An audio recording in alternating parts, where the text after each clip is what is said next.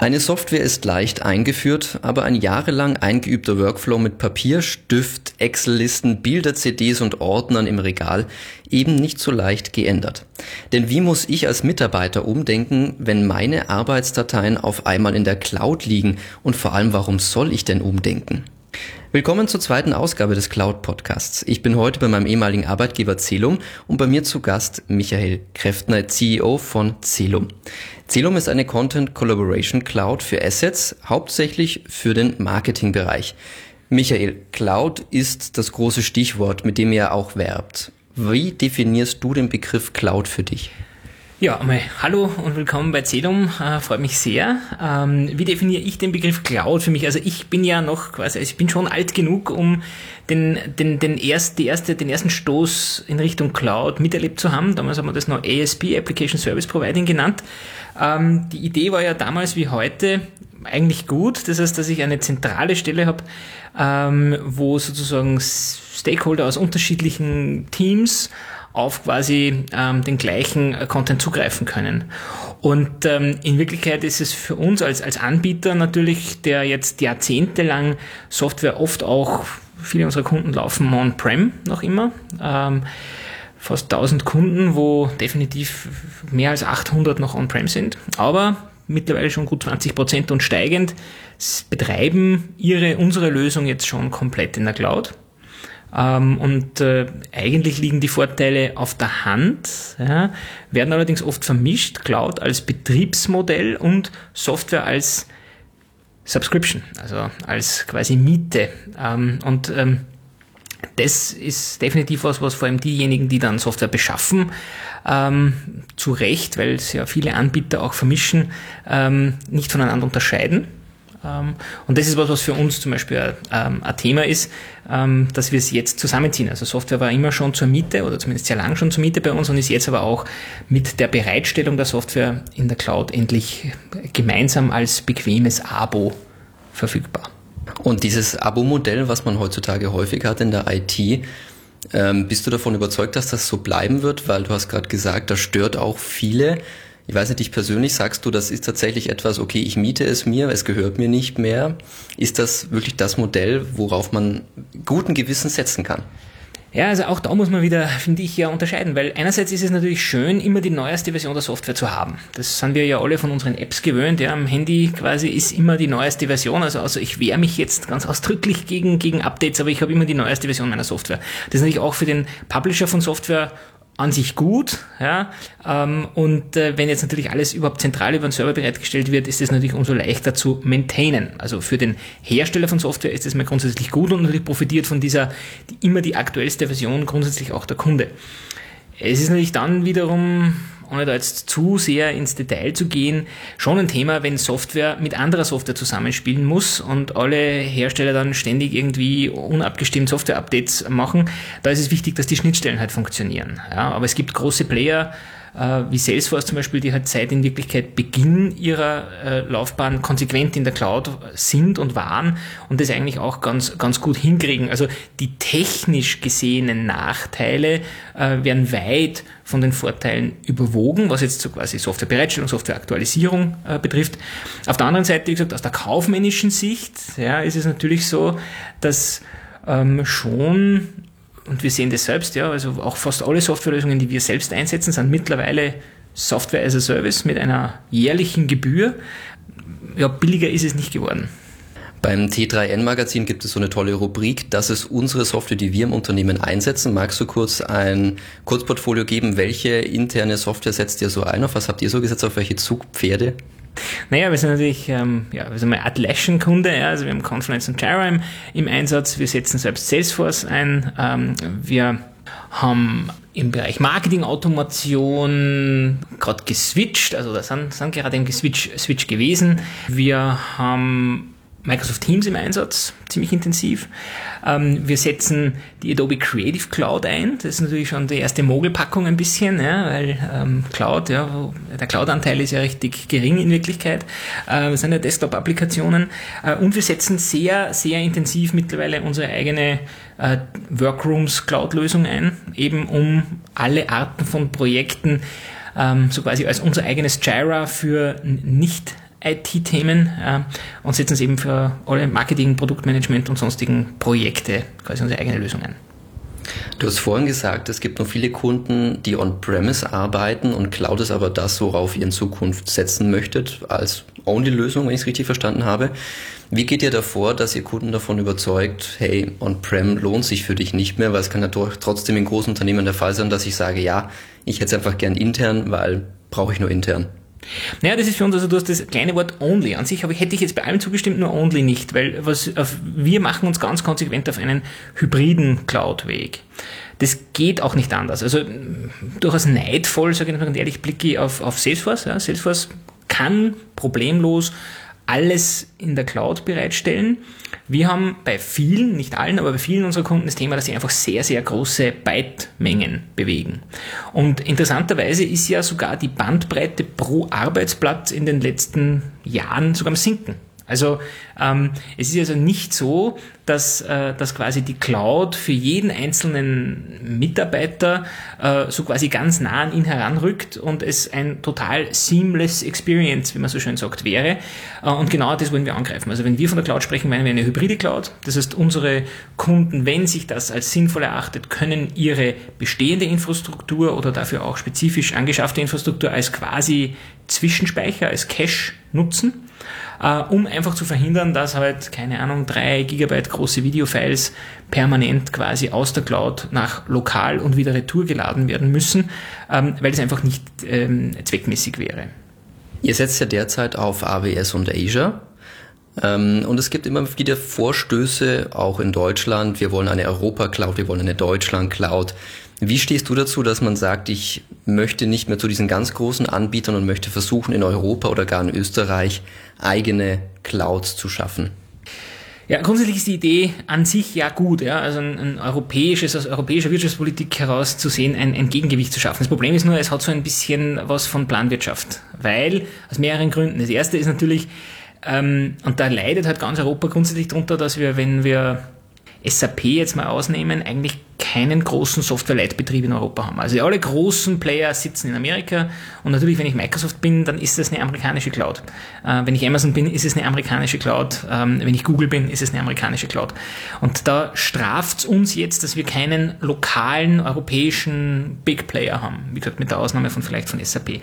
Das heißt, selbst wenn A, es gelingen würde, jetzt irgendwie eine halbstaatliche oder zumindest durch äh, Institutionen der EU koordinierte Cloud zu schaffen, dann ist es halt quasi ein semi-öffentliches Projekt, das immer im Wettbewerb mit quasi privat geführten und bereits sehr stark etablierten Cloud-Anbietern konkurrieren wird. Ähm, nämlich doch zunehmend kommen sich ja die Chinesen ins Spiel.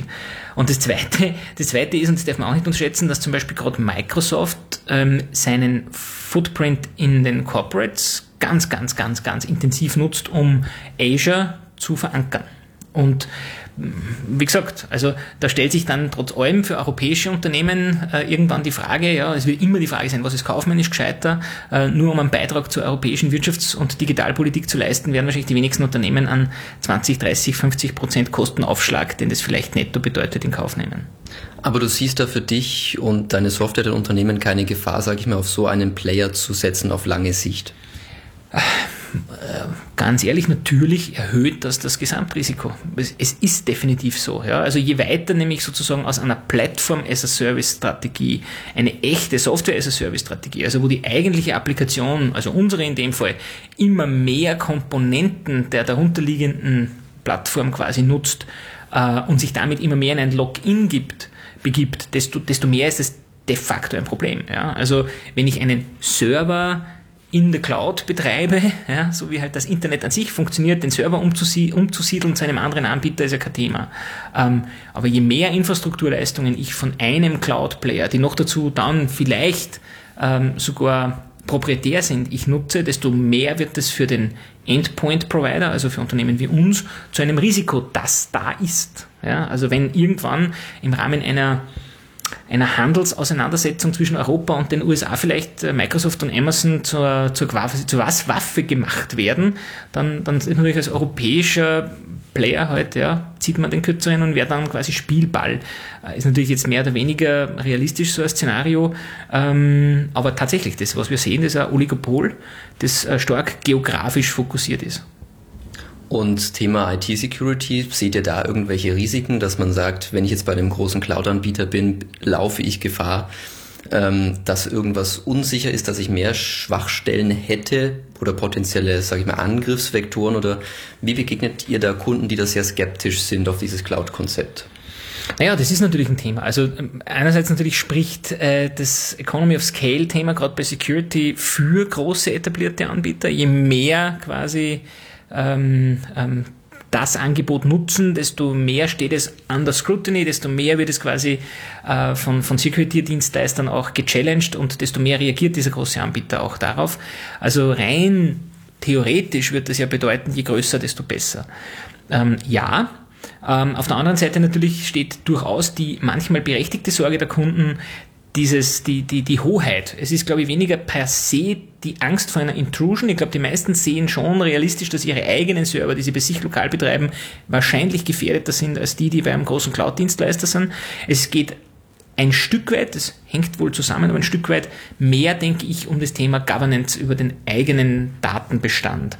Und da eben interessanterweise merken wir, und das hat sich zwar stark gebessert, aber es ist immer noch so, dass viele Unternehmen strukturierte Information, also Daten per se, versus unstrukturierte Information, also zum Beispiel Dateien, da unterschiedlich wahrnehmen. Eine Datei ist noch eher was, was ich quasi angreifen kann. Das kann ich am, am, am USB-Stick als Teilchen, wenn ich will, laden. Und da ist noch öfters dieses Jahr, aber ich möchte gern so quasi meine, meine Tierchen im Zoo bei mir haben. Ähm, ähm, wobei das hat sich eben stark gebessert, äh, unter Anführungszeichen gebessert, wenn man das so will. Wir sehen es wirklich eher als, als Thema der, der, was ist, wenn plötzlich kein Zug, keine Zugriffsmöglichkeit mehr auf diese Daten besteht. Also natürlich ist der Gedanke zu sagen, ich kann ins Rechenzentrum bei mir im, äh, am Werk gehen und äh, dort steckt irgendjemand einen USB-Stick an und ich habe dann meine Daten wieder äh, im Worst Case. Äh, das ist natürlich, wenn die Cloud noch dazu sozusagen das nächstgelegene Rechenzentrum ein, zumindest ein paar hundert Kilometer entfernt ist und dann ist es ja aufgrund der Strategie der Cloud ja nicht so klar, wie viel von meinem Zeug ist dann dort. Ja? Also es gibt nicht mehr diesen einen Speicherort. Ähm, das ist eher nur so ein Mindset-Change, den wir, glaube ich, den ich, sehen. Ähm, und weniger die echte Angst vor Security Intrusions. Ähm, wobei, und das muss man schon ganz offen sagen, je mehr zentralisierte äh, System, Systeme es gibt, also gerade zum Beispiel rund ums Thema Account Management ähm, ähm, und, und Provisioning sozusagen von, von ähm, ähm, ähm, der, der Autorität, der Authentifizierung, schwierig, äh, desto mehr ist natürlich sind Single Points of Failure und äh, auch ähm, durchaus dann problematisch, wenn ich quasi in mich in keines meiner Systeme mehr einloggen kann, weil so quasi mein Account-Dienst, auf den ich mich verlasse, nicht mehr verfügbar ist. Aber da sind wir wieder beim Thema Risiko, wenn es einen zentralisierten Anbieter gibt. Du hast es gerade ganz schön erwähnt. Ähm, Stichwort, meine Daten kann ich nicht zugreifen, wenn mal was sein sollte. Zum Beispiel der Cloud-Dienstleister ist down, was ja durchaus mal einmal in zwei Jahren passieren kann. Gibt es eine Strategie von eurer Seite zu sagen, so eine Art Offline-Modus? Also wenn ich jetzt wichtige Dateien habe, die im Celum Workflow verwalte, was mache ich, wenn jetzt zum Beispiel einfach mal der Server nicht geht? Steht dann mein Betrieb oder habt ihr auch da eine Art Workflow-Konzept, wie ihr so etwas auffangen könnt bei euch? Ja, wie vorher schon gesagt, das Prinzip der hybriden Cloud, dem wir aufgrund der großen Datenmengen uns faktisch unterwerfen müssen, bringt auch hier für den Kunden einen höheren Grad an Business Continuity. Weil wenn ich sozusagen durch dieses gelehrte Speichermodell ohnehin einen Großteil, wenn nicht alles, auch bei mir an meinen drei wichtigsten Standorten in meinen dort quasi Legacy Data Centers auch vorhalte, dann kann ich zumindest, sofern es sich dabei um Files handelt, auf diesen Content auch noch zugreifen. Das wird natürlich dann dort spannend, wo Content als strukturierte Information, also als quasi Text in einer Tabelle vorliegt, ähm, dann wird es schwieriger, sozusagen an, an von der Cloud komplett entkoppelten Offline-Modus zur Verfügung zu stellen. Nicht zuletzt deswegen, weil dann auch wieder Security-Concerns ins Spiel kommen. Also in dem Moment, wo ich dann ungeschützt sozusagen wichtige Informationen auf dezentralen, nicht wie soll man sagen, nicht in ein zentrales äh, Governance-Konzept inkludierbaren Standorten verteile, ähm, erhöht sich wiederum das Gesamtrisiko für das gesamte System. Und äh, das ist, würde ich mal sagen, ein Trade-off. Äh, in der Realität ist es sicher so, dass wir bei einigen unserer Kunden durchaus als betriebskritisches System gesehen werden. Also ein Ausfall über mehrere Tage würde definitiv ein Problem bereiten. Ähm, auch dort ist es allerdings so, dass diese Kunden mittlerweile auch andere betriebskritische Systeme in der Cloud betreiben und halt im weitesten Sinne verstehen, dass das ein, ein Thema ist. Ähm, ich sage es ganz ehrlich, ich bin, das ist äh, quasi, wie sagt man es, äh, kein Plan, Plan überlebt den Feindkontakt. Ja? Also es wird sicher mal spannend, wenn erste großflächige äh, Ausfälle vorkommen sollten, äh, ob dann da eine erhöhte Awareness von Kunden da ist vielleicht. Wir haben jetzt viel über die Cloud gesprochen. Celum ist ja ein Marketinginstrument für gerade größere Unternehmen. Willst du kurz zusammenfassen, wie kam es zu Celum? Was waren so die, die First Steps und wo war so dann die erste große Richtung da, wo du gesagt hast, okay, da kann ich jetzt voll einschlagen mit Celum? Also was wir machen, vielleicht quasi von hinten nach vorne die Geschichte, also von, von, von, oder von vorne nach hinten nämlich, von jetzt in die Vergangenheit. Was wir machen, ist im Grunde äh, die Content Collaboration Cloud, wie wir unser Produkt nennen. Es geht einerseits darum, äh, Content zu organisieren, äh, zu beschützen und nutzbar zu machen. Content ist eben jede Datei, aber auch quasi komplexere textbasierte Elemente. Ähm, und der Collaboration-Teil ist, dass wir also das Thema der Teamzusammenarbeit, nämlich der taktischen Teamzusammenarbeit, nicht Projekte managen, sondern wie kann ich wirklich optimiert optimiert zusammenarbeiten, nämlich ganz konkret für die Zielgruppe Marketing uns angeschaut haben und da eine recht spannende Lösung bieten, die durchaus inspiriert ist von, von agilen Methoden, die zum Beispiel in der Softwareentwicklung und in technischeren Bereichen schon sehr viel länger ähm, quasi Einzug gehalten haben, also Kanban und andere Prinzipien, wie zusammengearbeitet wird, aber im Marketing ähm, noch überraschend wenig und wenn dann nicht sozusagen rund um Dokumente herum, sondern ganz generell zur Verfügung stehen. So, das ist so quasi unser Ist-Stand. Ähm, wenn man jetzt 15 Jahre in die Vergangenheit schaut, wo im Grunde Celum losgegangen ist, ähm, da ist es losgegangen mit dem Thema Content. Und die Idee ist eigentlich daraus entstanden, dass wir damals äh, als Dienstleister einen sehr großen Kunden gehabt haben, eher ein österreichisches Unternehmen, äh, der noch immer Kunde ist. Und ähm, die waren damals schon groß genug, um festzustellen, dass sie ein Problem mit vielen Silos, wenn man so will, haben. Also Content sehr viel Files, waren in etlichen Systemen, vom Filesystem bis hin zu Content-Management-Systemen, Web-CMS und so weiter, irgendwo abgelegt und haben halt versucht, im Rahmen einer Ausschreibung Lösungen zu finden, die genau dieses Problem angehen. Also Dokumentenmanagement fürs Marketing oder für die Kommunikation.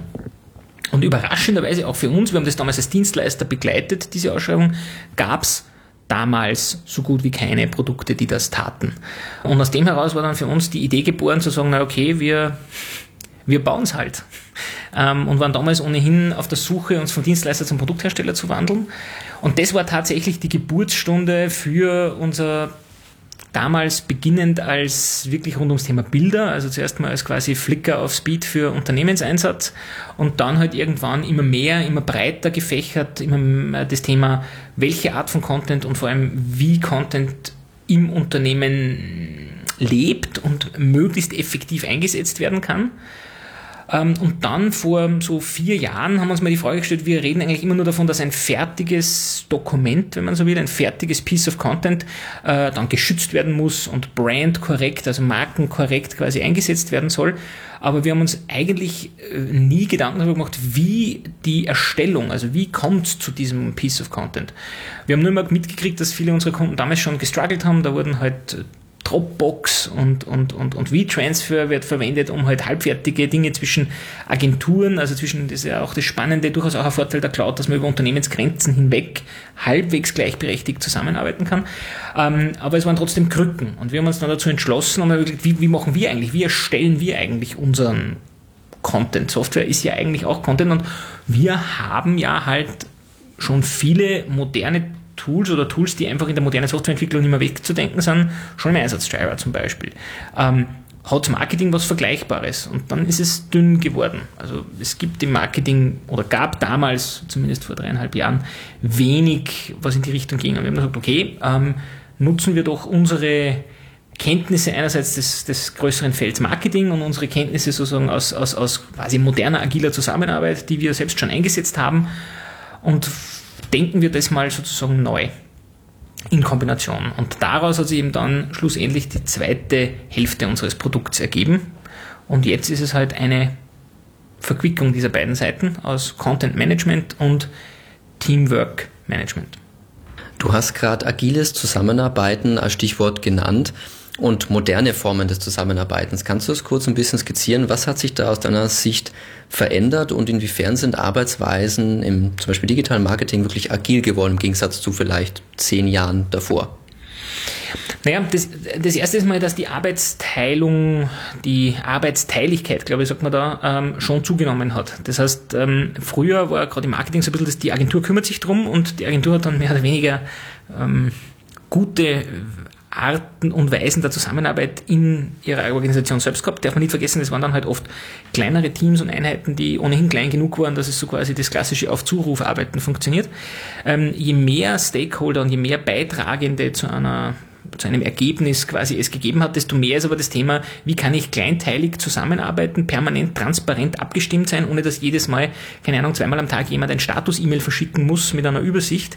Ähm, und genau das hat sich geändert. Die Leute erwarten mehr softwaregestützte Selbstorganisation der Zusammenarbeit. Also eben statt, dass sich ein, ein armer Hund hinsitzt und quasi den Projektleiter für jede noch so kleine Aufgabe übernimmt, sollte einfach systemgestützt ähm, mit voller Transparenz eine, ein gemeinsam an einem Ziel arbeiten erleichtert werden. Die Menschen erwarten sie einfach, dass sie wissen, was die Aufgabe ist, was das Ziel ist, wo es hingeht quasi, ob es jetzt eine große, ein großes Projekt ist oder ein kleines Vorhaben.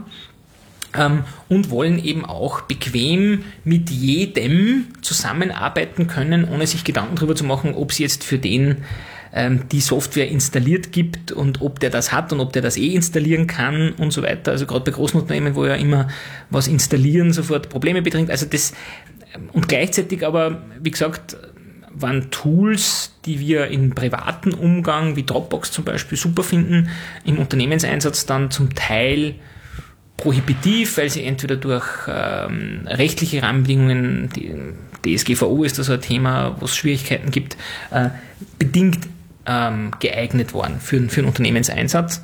Ähm, aber ich glaube, dass wir alle miteinander in, der, in, in dem Zugang, wie wir als White-Collar-Worker Arbeit machen wollen, äh, viel stärker davon ausgehen, dass uns nicht jemand sagt die ganze Zeit, was wir zu tun haben, sondern dass wir automatisch sehen, was wir tun sollten und eben wir keine Blocker oder so wenig Blocker wie möglich äh, haben beim Erledigen unserer Arbeit. Gibt es auch Kunden, bei denen du gemerkt hast, da muss ich jetzt noch Überzeugungsarbeit leisten im Sinne wirklich einer Digitalisierung weg von Zettelstift und Excel-Liste hin zu, warum brauche ich jetzt diesen Web-Workflow, der ja eigentlich schon ein bisschen anders ist. Er ist ja ein bisschen angelehnt an Softwareentwicklung eigentlich, so rein vom Modell zumindest. Mhm. Gab es da auch bei Digitalisierung an sich schon mal so Sachen, wo du gemerkt hast, hups, die sind noch gar nicht so weit? Das ist ja ein interessantes Paradox gerade im Marketing. Ja, Marketing ist ja einer der ersten Unternehmensbereiche gewesen, die digitale Instrumente eingesetzt haben. Ja, und gleichzeitig einer der letzten Unternehmensbereiche jetzt, die digitalisiert werden.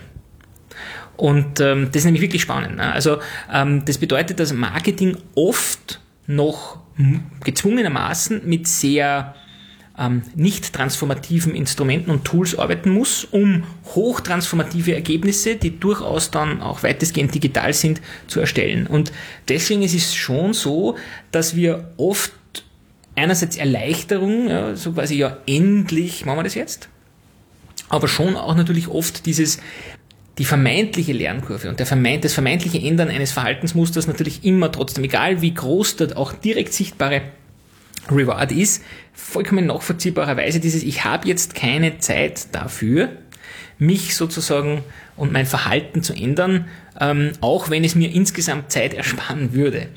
Ähm, und da müssen halt die Incentives und die Niederschwelligkeit, das sind für mich die zwei Themen. Das heißt, Incentive ist was, was gewinnt der Mitarbeiter sofort durch eine Veränderung und ist es eben niederschwellig genug? Also wie viel Lernkurve muss ich sozusagen bewältigen, bevor es für mich sofort und seamless benutzbar ist.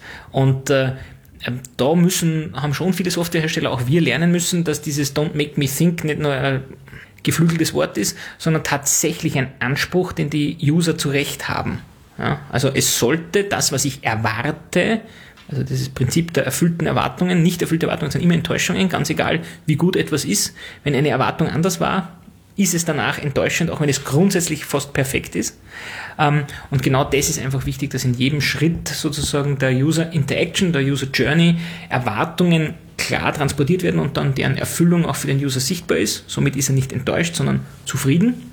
Ähm, aber es ist ganz klar, und das muss man auch, finde ich, äh, anerkennen und auch akzeptieren als Softwarehersteller, so wie es in den frühen 2000er Jahren noch war und bei manchen Softwarelösungen noch ist, das ist halt jetzt so und wir müssen das alles verwenden.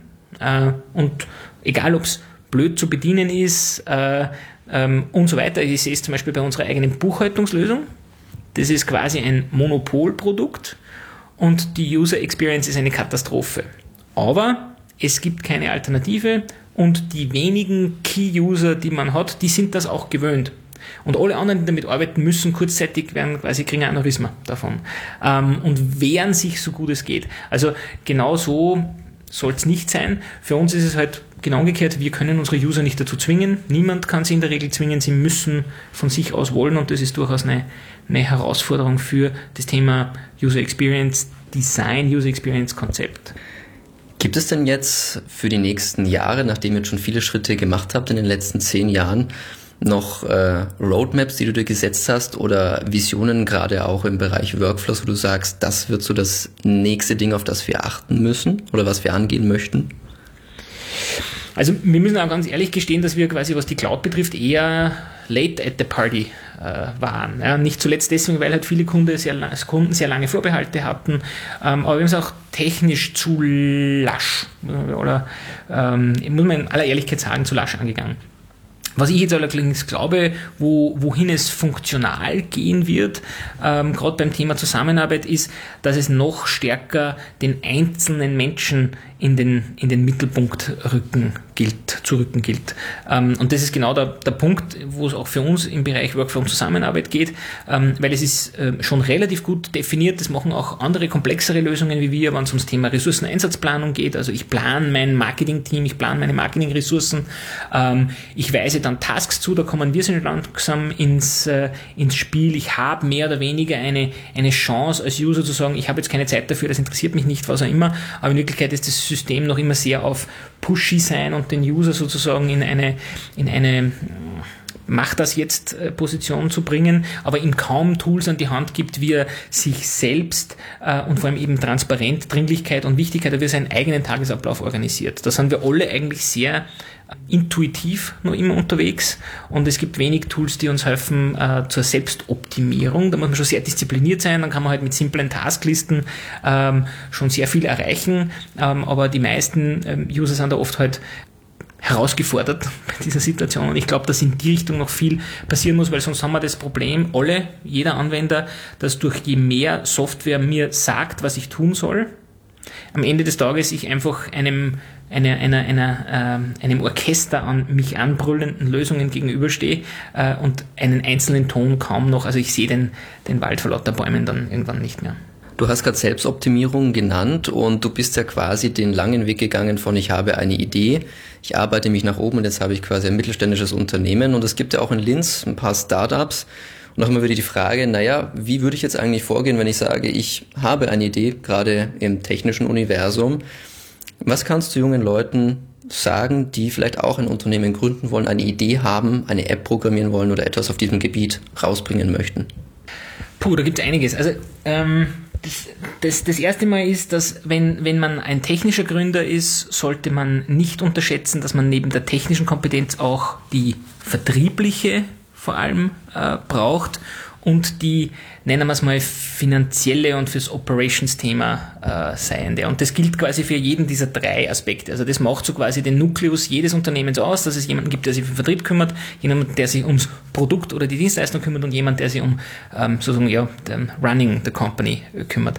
Ähm, und ich habe mit einigen Startup-Gründern in den letzten zwei, drei Jahren zu tun gehabt, die aus einer dieser drei Seiten gekommen sind und jeweils die anderen beiden Elemente als das nehmen, das, das holen wir uns dann schon, wenn es notwendig ist. Und ich glaube daran, dass man äh, sicherstellen muss von Anfang an, entweder weil man ein Team aus mehreren Gründern ist und das alles covert, oder weil man sofort intensiv darauf schaut, dass man ins Team sich Leute reinholt, die genau das abdecken können. Ähm, also ein ausgewogenes Team, weil das beste Produkt quasi ohne Vertrieb nichts wert ist und sozusagen der beste Vertrieb ohne ordentlichen Produkt auch nichts wert ist. Also dieses, das ist mir, mir ganz wichtig, dass es ausgewogen ist. Darüber hinaus finde ich ist eben ähm, know, know Your Market, ähm, nämlich zu wissen, was bedeutet es, mein Produkt, meine Dienstleistung erfolgreich verkaufen zu können. Und da ist auch was, wo ich glaube, dass viele also kein noch so gutes Produkt eben, wie gesagt, verkauft sich von selbst. Auch wenn es, wenn du an jemanden hast, der gut verkaufen kann, heißt es noch lange nicht, dass die Mischung aus Produkt und Go-to-Market-Strategie automatisch zum Erfolg führen wird. Schönes Beispiel ist YouTube. Ja, das hat total abgehoben und das war extrem knapp, dass die Jungs damals geschafft haben, dass sie ähm, den, das Skalieren des eigenen Produkts gerade noch irgendwie so halt bewältigt haben. Weil wenn das quasi irgendwann mal gebrochen wäre, dann wäre es halt aus gewesen. Ja, dann wäre der, der Run zu Ende gewesen und heute wird kein Mensch YouTube kennen. Also da gibt es viele Beispiele, auf die man durchaus auch schauen kann. Ähm, in Wirklichkeit, äh, den, den Gründern, was ich einmal mitgebe, ist ähm, vorsichtig mit Managementliteratur. Ähm, ich persönlich ein, ein, Buch, das ich großartig finde, weil es die Schattenseiten auch beleuchtet. Das ist eben The Hard Thing uh, About Hard Things von Ben Horowitz. Das kann ich dringend empfehlen. Das ist so ein bisschen die, die, die Schauderstunde quasi des, des Startup-Lebens. Also so kann es auch laufen. Uh, die haben am Ende um über 1,6 Milliarden Dollar verkauft. Also das war dann schon erfolgreich, aber es war eine, ein, ein, ein Lehrstück, was alles schiefgehen kann und das sollte man sich durchaus auch hin und wieder in Erinnerung rufen, dass man auch für schlechtes Wetter gerüstet sein sollte. Das heißt, wenn jetzt Microsoft vor der Tür steht und sagt, ich würde gern Celum kaufen, was wäre deine Antwort? Äh, wird sehr teuer. Celum in fünf Jahren in Kürze. Boah, das ist natürlich schwierig in fünf Jahren. Also was wir auf jeden Fall äh, tun wollen, ist, dass wir gesund und organisch weiter wachsen. Also vielleicht haben wir in, ähm, in, in, in fünf Jahren dann so irgendwo 200, 300 Mitarbeiter. Ähm, sind definitiv in Amerika gut verankert. Das ist so unser nächstes Ziel geografisch, dass wir sozusagen, wir haben knapp 50 Kunden in Amerika, aber da würden wir gern mehr draus machen, also Nordamerika als Ganzes natürlich betrachtet. Und ja, weiterhin quasi uh, building, building cool shit. Michael, vielen lieben Dank. Vielen Dank, mich sehr gefreut.